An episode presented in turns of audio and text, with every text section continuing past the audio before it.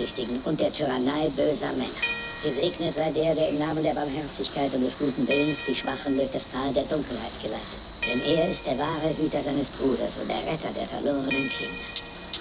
Und ich will große Rachetaten an denen vollführen, die da versuchen, meine Brüder zu vergiften und zu vernichten, und mit Grimm werde ich sie strafen, auf dass sie erfahren sollen, ich sei der Herr, wenn ich meine Rache an ihnen vollbracht habe.